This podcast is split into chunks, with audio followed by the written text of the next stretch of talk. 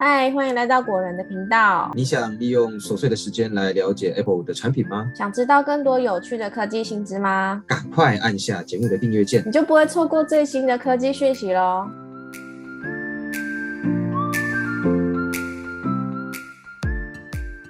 嗨，大家好，欢迎来到果仁聊科技，我是 Silver。嗨，大家好，我是 Robert。前阵子有一个新闻哦，是一个小朋友呢，他佩戴一款智慧型手表的时候，突然发生手表爆炸的意外事件，而且因为手表呢，它是直接佩戴在手上的，所以造成了蛮严重的烧烫伤，甚至是需要植皮的程度。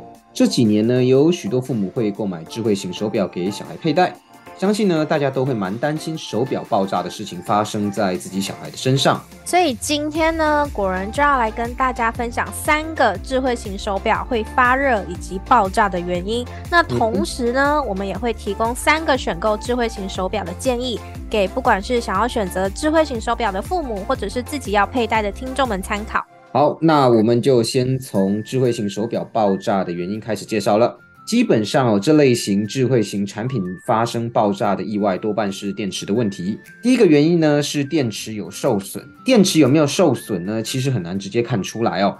毕竟电池装在手表里面，就算取出电池，也不一定看得出来电池受损。但是因为小朋友呢，经常在玩乐的时候不小心碰撞手表，导致电池已经受损的可能性不小。当电池受损，呃，尤其是外观有破损的状况下呢，很容易因为呢内部化学反应造成压力突然被释放而产生爆炸。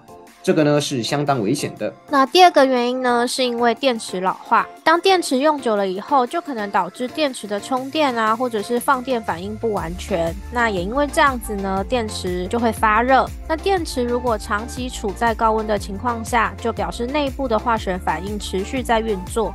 那一旦电池内部压力过大，就有爆炸的可能性。再来是第三个原因，使用非原厂没有经过检验电池。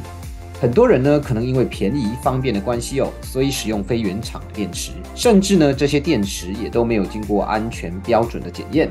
这样的情况呢，多半发生在曾经换过电池的电子产品上。这类的电池呢，也很容易发生过热甚至爆炸的状况。好的，那介绍完三个智慧型手表发生爆炸的原因，那接下来我们就要来跟大家聊一聊，怎么样选购智慧型手表跟智慧型产品的三个注意事项。第一个呢是尽量选择大厂牌的产品，选择大厂牌的产品，并不一定是因为品牌迷思，那主要呢是因为大厂牌的产品在生产的时候有比较多的资源啊、设备跟能力以及经验去处理产品安全性的问题。再来就是大厂对于自己的名誉也是蛮照顾的，所以他们在安全性的部分呢比较不会马虎，但绝对不是保证说选大厂就一定会没事。像之前 Samsung 的 Galaxy Note 七，还有 AirPods Pro，还有特斯拉呢也都有发生过爆炸。那 Google 的电池充电站也起火过。只是相对来说出事的几率比较小，而且如果真的出事了，大厂更容易受到社会的关注，也比较能提供补偿。如果你说大厂牌的产品比较贵，那其实也不见得。像是前一阵子在电商平台特价的 Apple Watch SE 第一代，甚至就有四千元左右的特价优惠。就算是入手最新的 Apple Watch SE，价格七千九百元，虽然小贵，但比较有保障。多花一点小钱买安全性其实是值得的。好了，那再来是第二个注意事项。这个注意事项呢是选择有安全验证的产品。选购产品的时候啊，可以选择 BSMI 国家安全检验局认证通过的产品，尤其是电池的部分哦。有通过 BSMI 的电池呢，表示通过了经济部的检验可可，在整体的安全性上会比较有保障。那电池额定的容量呢，也不会乱写或是偷工减料。再来第三个注意事项呢，是该换电池就去换电池。这个意思是说哦，如果你的智慧型手表、手机等产品啊，使用到一定时间后，发现蓄电力不好、电池很容易没电等等的问题，建议呢大家要去换电池了。因为发生上面这些情况的时候啊，就表示你的电池可能有受损、老化的状况。这些呢，就是刚刚提过的造成爆炸的原因。那也建议大家选择原厂或者是有经过 BSMI 认证的电池来更换。不要换来路不明的电池。那以上呢，就是关于智慧型手表爆炸的三个原因，以及三个选购相关产品的注意事项。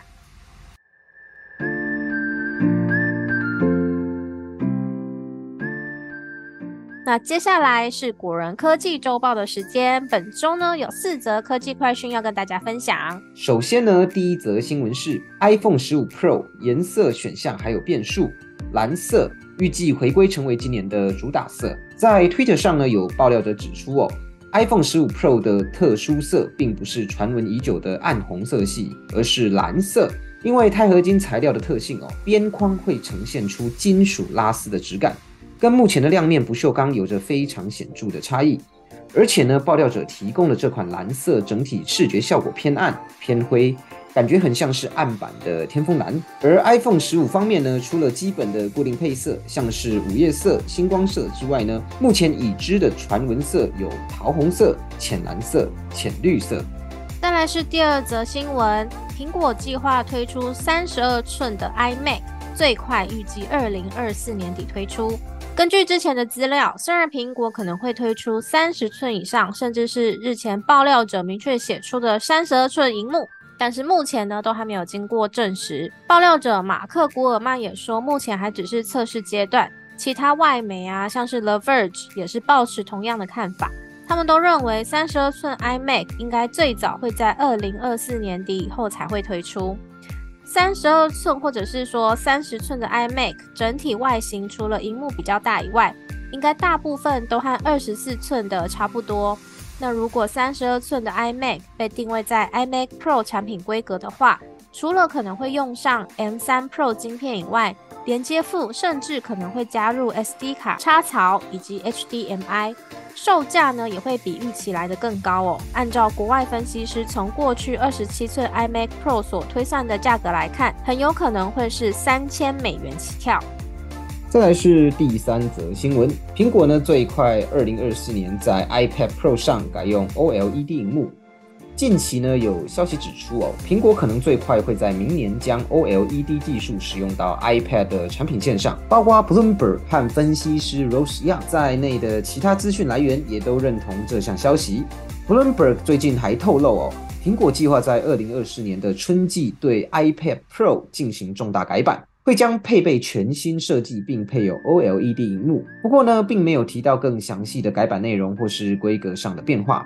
MacBook 产品线呢，这个部分呢就比较模糊了。MacBook Pro 原本计划在二零二六年转用 OLED 荧幕，但是呢，现在已经被推迟到二零二七年。尽管呢有报告指出哦，MacBook Pro 改用 OLED 的时程可能会在延后，但多数资讯来源仍表示哦，苹果将最快在二零二四年推出一款装配 OLED 显示器的 MacBook Air。所以呢，如果不急着换电脑的人，或许可以等等看哦。二零二四年的 Apple 会不会真的在 Mac 的荧幕上有比较显著的变化？再来是这个礼拜最后一则新闻，Line 社群推出 Live Talk 这个新功能，让大家的互动更有趣。前阵子 Line 宣布在社群中新增 Live Talk 新功能，那跟之前爆红的 Clubhouse 概念有点像，它让用户除了传送文字讯息以外，也可以透过语音的方式跟其他成员进行即时的对话。